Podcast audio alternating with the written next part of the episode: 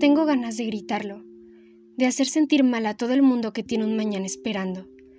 Ganas de encontrar a alguien con quien empatizar. No quiero desaparecer sola. No antes de haber hecho una proeza. Me da ganas de tirarme una cama y dormir hasta que el sueño se convierta en muerte.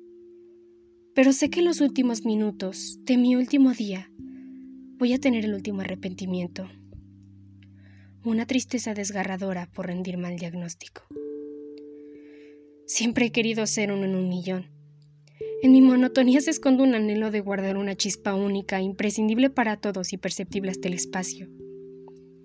Me muestro renuente a pensar que no soy más que parte del común denominador, porque eso sería lo que me detendría para ser el mínimo común.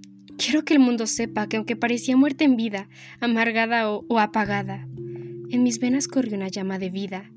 Un grito se escondía en esos ojos tristes, en esa posición fetal que consumía mi día a día. Es tan injusto pero tan propio a la vez. Soy parte de una pésima historia de baja producción y moraleja forzada, producto de un final predecible. Tengo ganas de llorar, de jalar cada uno de mis cabellos y maldecir a todo aquel que en su último día nos acojonó y lo vivió al máximo.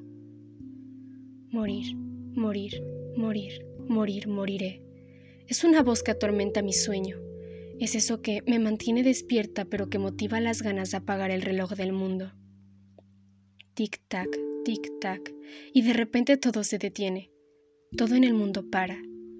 El tiempo pierde el sentido que había ganado al yo haberlo tenido limitado pierde poder sobre mí.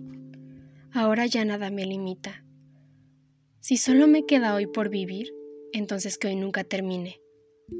Aunque soy la única despierta, en mi último día y para siempre, me siento viva, eufórica.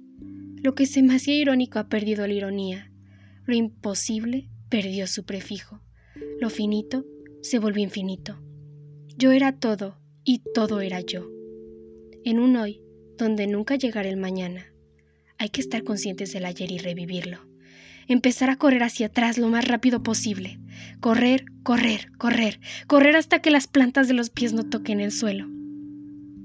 Pero en un hoy donde no hay mañana, tampoco hay ayer. Cosa que me costó asimilar cuando por fin paré.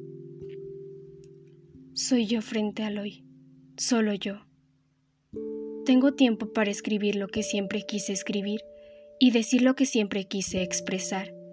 Tengo todo el tiempo del mundo, mi mundo, para pensar cómo es que me quiero marchar. Ya no es tan injusto. Podré modificar mi final predecible, mi moraleja forzada.